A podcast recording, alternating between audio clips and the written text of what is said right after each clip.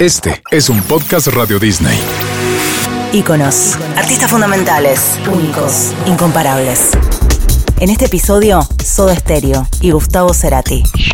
Por Sergio Marchi.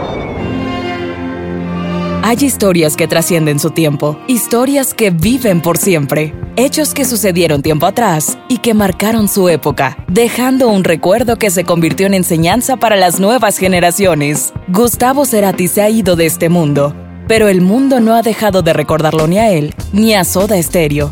Dos historias distintas que corren en paralelo y que confluyen en el amplio mar de la música universal.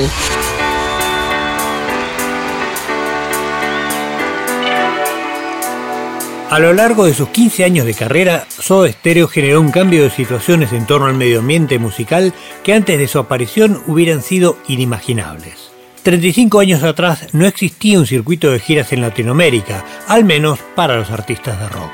Es más, en muchos países casi no había rock local. Pero el paso de Soda Stereo por el continente comenzó a tranco lento, con mucho sacrificio y paulatinamente fue ganando volumen a punto tal que la industria musical latinoamericana se vio absolutamente transformada y modernizada por aquellos tres muchachos llamados Gustavo, Zeta y Charlie, provenientes de Buenos Aires y portadores de raros peinados nuevos.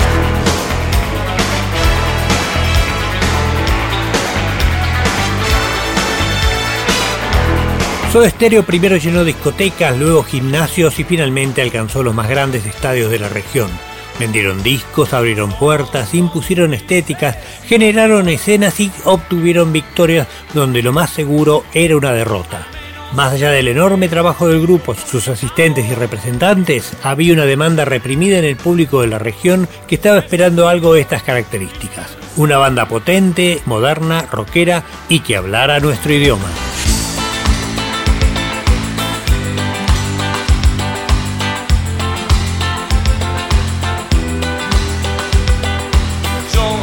Gustavo Cerati. Digamos, íbamos a un hotel en, en, Chile o en cualquier lado y había mil personas afuera todo el tiempo. Digamos, con Soda se produjo, se produjo una cosa así tipo Beatle en muchos lugares de Latinoamérica. Y era muy extraña, es, una situación anormal, digamos, por decirlo así, así que uno tiene que convivir con eso y eh, en algún momento te puede llegar a arrastrar a, a perder un poco la conciencia de las cosas más internas tuyas, ¿no? Así que durante un tiempo tuve algunos problemas con eso.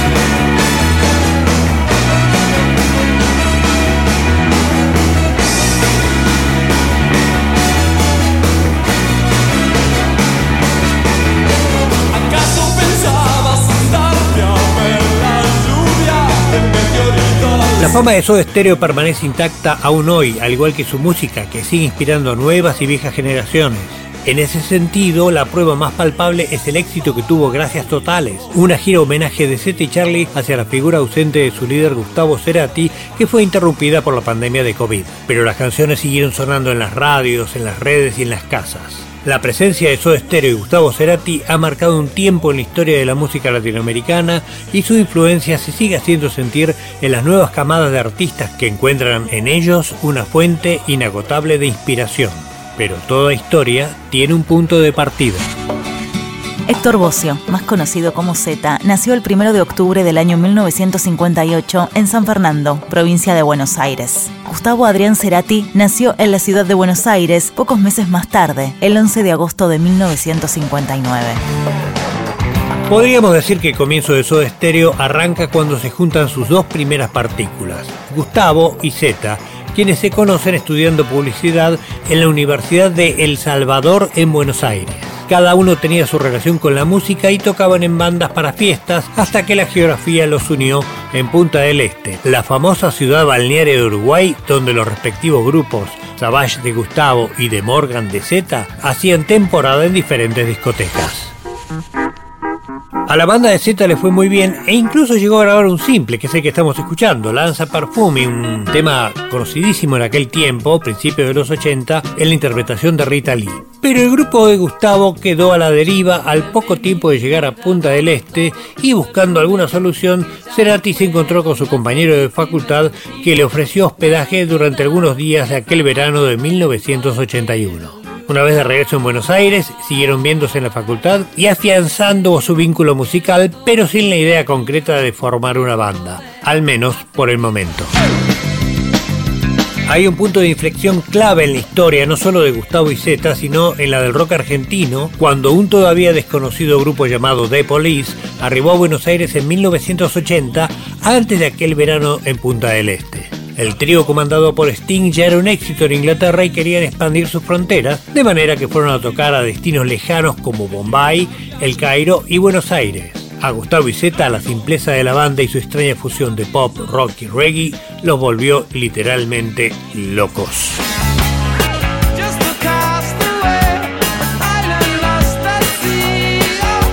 Gustavo y Zeta descubrieron que The Police era el grupo más conocido de todo un nuevo estilo que se desprendió del punk y se llamó New Wave. Pero The Police era solo la punta del iceberg y había muchísimas más bandas para conocer y explorar como Squeeze, Joe Jackson, Elvis Costello y Ecstasy, entre muchos otros nombres. Con estos nuevos sonidos en la cabeza, Gustavo y Zeta decidieron armar un grupo que reflejara sus ímpetus modernos, pero no consiguieron socios en esa aventura. Estuvieron un año dando vueltas hasta que el calendario pasó a 1982 y el año nuevo les trajo a un candidato. Se trataba de un joven músico que cortejaba sin éxito a la hermana de Gustavo en la pileta del club River Plate y a través de ella se enteró de que su hermano estaba buscando baterista. Charlie Alberti, además de tener batería y tocar bien, tenía dos cosas más a favor. El mismo entusiasmo que Gustavo y Zeta y la sala de ensayo de su padre. Una vez constituido el grupo como trío, comenzaron a trabajar en canciones compuestas por Gustavo y a buscar un cuarto integrante para ampliar su sonido. Desfilaron por la sala guitarristas y tecladistas hasta que el último de todos les dijo que ellos tenían una energía propia tal que no necesitaban a nadie más. Richard Coleman, cantante y guitarrista. Un día me llama un chico que yo no conocía, que se llamaba Charlie Alberti, me llama por teléfono y me cuenta que él forma parte de una banda, que es una banda muy moderna, que tienen al mejor guitarrista, el guitarrista más moderno de Argentina y que son buenísimos, así toda una, una actitud muy, muy como que era muy grosos ya, ¿no?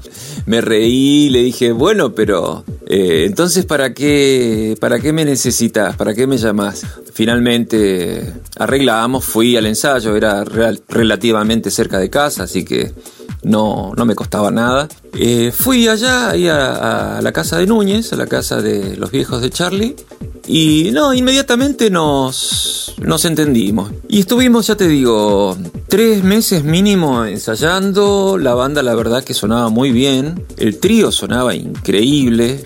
Pero pasaba algo que yo sentía, que era como que en las canciones que, que la banda ya venía tocando, mi parte era como un agregado. Y cuando tocábamos los cuatro mis canciones, era como que ellos tres las interpretaban. No terminaba de, amalgamarse el asunto. Fui un día eh, a, un ensayo y les digo, chicos, quiero hablar con ustedes. Me parece que no, sonamos eh, cohesionados. O sea, ustedes tres suenan muy bien ya como están. No necesitan un cuarto integrante. De trío están funcionando bien. Por ahí, algún invitado de vez en cuando les puede sumar algo, pero la banda son ustedes tres. Una vez establecido que el grupo eran ellos tres, Gustavo, Zeta y Charlie debían definir un nombre, lo que no fue tarea fácil. Buscaban palabras interesantes y poder tener una impronta moderna prescindiendo de un artículo, o sea, no llamarse los XX. Así fueron Aerosol, Roquefort, Sidecar, Estereotipos, Estéreo, Radio y finalmente Soda un nombre raro y un poco absurdo que les otorgaba ese afán de modernidad que ellos pretendían. Los flamantes Soda Stereo tocaron durante todo 1983 en lugares subterráneos donde otras bandas como ellos buscaban su lugar bajo el sol. El Café Einstein y Cero. Su mezcla de pop efervescente, reggae y ska les consiguió un público reducido pero fiel. En alguno de esos lugares los vio Horacio Martínez, productor del sello CBS, y les prometió un contrato sugiriéndoles que tocaran donde pudieran para llegar en forma al estudio cuando fuera la hora de grabar. Esa sugerencia se convirtió en una ética de trabajo para Soda Stereo que se presentó en todo tipo de lugares sin importar ni su tamaño ni su configuración. El 30 de octubre de 1983, la Argentina celebró elecciones libres tras siete años de dictadura militar. El doctor Raúl Alfonsín se alzó con la victoria y se convirtió en presidente el 10 de diciembre de 1983. El rock se apoderó de las calles de Buenos Aires. En una escena musical que se iba sacudiendo la modorra de años, existía un mercado ávido de novedades y eso le abrió una ventana a Soda Stereo que en 1984 pudo acceder a su disco debut a través del sello CBS, hoy Sony. Y para fortuna del trío, contaron con los talentos de un productor que conocía bien el estudio. Se trataba del cantante de una banda de la cual Soda había sido soporte a comienzos de ese año en el cabaret Marabú, Federico Moura de Virus. Virus fue la primera banda New Wave de la Argentina. Tuvieron un comienzo difícil, pero en 1983 dieron el gran golpe con su disco El agujero interior y en 1984 alcanzaron un público masivo con Relax. Pero antes su cantante se convirtió en el primer productor artístico de Soda Stereo, encargado de guiar a los tres debutantes por los intrincados pasillos de la grabación.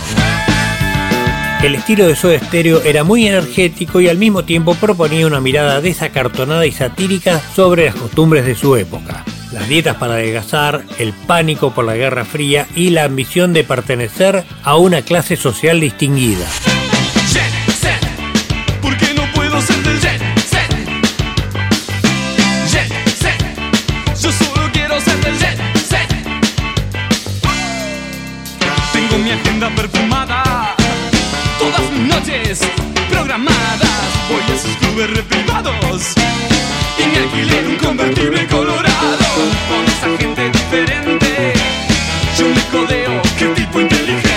En el mes de agosto de 1984 se publicó el primer disco de Soda Stereo y se presentó en un local de fast food argentino llamado Pampernick, cosa que nunca antes se había hecho. Para dar un toque de modernidad, instalaron algunos pinballs, pero no pudieron hacerlo funcionar por arcaicas disposiciones municipales. El primer simple rápidamente ganó músculo en las radios.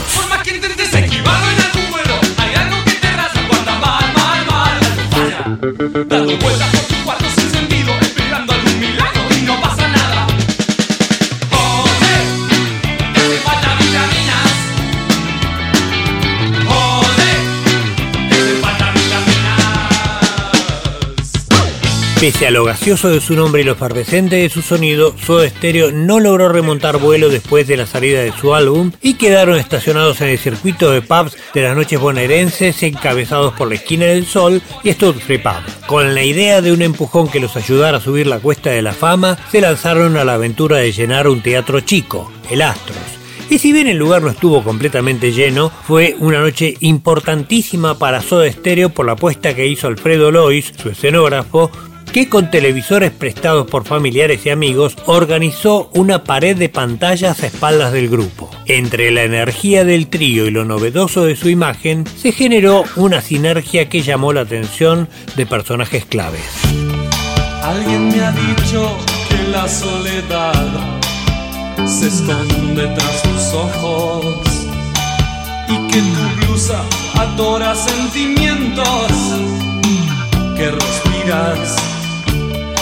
Tienes que comprender que no puse tus miedos donde están guardados y que no podré quitártelos si al hacerlo me desgarras. En 1985, Soda comienza a trabajar en la agencia del productor Alberto Janean, que ve en el grupo no solamente la posibilidad de contar con un producto atractivo, sino también la disposición de los tres para un trabajo a gran escala, el hambre de gloria y un potencial que había que incentivar. A su vez, Stereo se había percatado de que el sonido mundial estaba cambiando y quiso ponerse a la altura. En una casa de campo en las afueras de Buenos Aires, entre chapuzones y partidos de fútbol, Soda trabajó en la composición de temas para un disco que tuviera un sonido diferente. Las baterías y los graves se hicieron gigantes, las guitarras incorporaron efectos y la voz de Gustavo Cerati dio un salto cualitativo. El título del nuevo álbum llamaba Engaño. Nada personal, era una crítica a la superficialidad.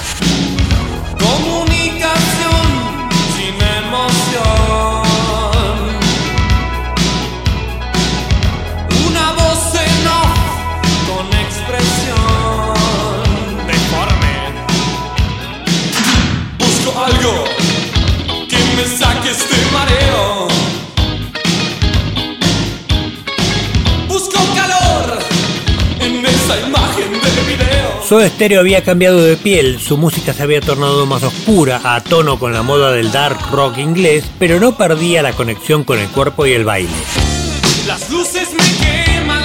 La apuesta por el cambio surtió efecto y desde su edición en el mes de noviembre de 1985, Nada Personal se convirtió en uno de los discos más vendidos de la Argentina. Soda Stereo no dejó de trabajar ni un segundo en el circuito de discotecas de Buenos Aires y en el interior del país coronando un verano glorioso cuando en marzo del año siguiente presentaron Nada Personal haciendo cuatro funciones en el Estadio de Obras.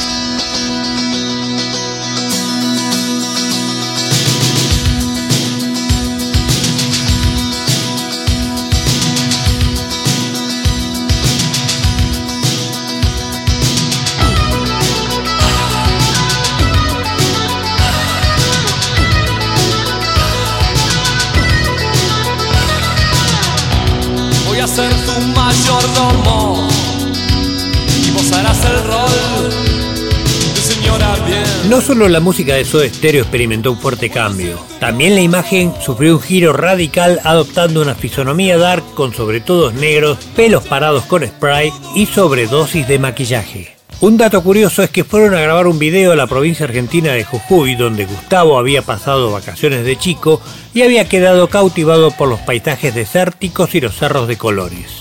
De manera que maquillados a tope y sudando a mares, registraron el video de una canción que combinaba el reggae con los sonidos andinos y que se transformaría en una de las más populares de su repertorio. Soda Stereo crecía en Argentina, pero el manager Alberto Janián quería expandir los horizontes y con el disco Nada Personal bajo el brazo y carpetas de prensa, emprendió un viaje por Latinoamérica en el que el desaliento fue el factor común. Las filiales de CBS no estaban convencidas de que un grupo de rock que cantara en castellano fuera un producto viable para su desarrollo. Ojanian escuchó las negativas país tras país y mientras Soda Stereo triunfaba en Argentina, él volvía con las manos vacías. Pero hubo un guiño del destino. La fama de Soda Stereo desbordó la cordillera de los Andes y turistas chilenos que veraneaban en Buenos Aires llevaron como novedad a su país los discos del trío que comenzaron a sonar tímidamente en la radio hasta que finalmente CBS Chile editó los álbumes. Eso posibilitó un viaje a Chile para hacer prensa y difusión y rematar su estadía con un show de televisión. Tal como los Beatles explotaron en Estados Unidos a través de la pantalla del show de Ed Sullivan en el año 1964, 22 años más tarde, Soda Stereo sacudía a una generación de chilenos a través del programa Martes 13. Más allá del trabajo de difusión en Chile, el primer show de Soda Stereo en Latinoamérica se produjo en Colombia cuando tocaron en la discoteca Keops como número vivo en un desfile de modas. El segundo show fue en un centro de exposiciones de Bogotá y el tercero fue en La Macarena, una plaza de toros en Medellín. Continuarían su gira por Arequipa, la célebre ciudad blanca de Perú, y luego partieron hacia Lima en donde mil chicas los esperaban en el aeropuerto. Estaba pasando algo fuera de lo común la radio panamericana había difundido sus canciones con muchísima repercusión. El último país de la gira fue Chile, donde iban a tocar por primera vez en vivo y allí se desató el fenómeno de la soda manía. Miles de chicas los persiguieron por todos lados, agotaron los tickets de los shows y generaron escenas sorprendentes tratando de acercarse a Gustavo, Zeta y Charlie. Con ese éxito, el Festival de Viña estaba ahí nomás. Marciano Cantero, cantante de los Enanitos Verdes. Yo creo que Soda Stereo fue un poco, ya te digo, el abanderado. Tenían un glamour especial, tenían una música muy prolija, muy, letras muy inteligentes. Yo creo que de alguna manera ellos, así como fue la invasión inglesa, los músicos ingleses en, en Estados Unidos en los 60 y los Beatles fueron un poco la cabeza de eso Yo creo que Soda Stereo fue un poco así, la, la cara, los que, llevaban la, la posta. El Festival de Viña del Mar no despertaba mucho interés en el público argentino, pero era muy prestigioso para el resto de Latinoamérica. Y para un grupo que deseaba consolidar su incipiente éxito en la región, era fundamental. Además, era una ventana hacia México, la pieza más difícil dentro del rompecabezas que Soda Stereo deseaba armar. El 11 de febrero de 1987, Soda Stereo pisó el escenario de la Quinta Vergara en Viña del Mar. Su actuación fue inapelable y se alzaron con la antorcha de plata. Soda Stereo tuvo un éxito tremendo en el Festival de Viña del Mar en el mes de febrero del año 1987 y eso provocó que los teléfonos de la agencia de Alberto Janian comenzaran a sonar cada vez más desde países donde ya los conocían, pero también desde Centroamérica y sobre todo desde México. El plan había sido ejecutado a la perfección y había resultado. Ahora Soda Stereo tenía el desafío de demostrar que estaba a la altura de su propio sueño.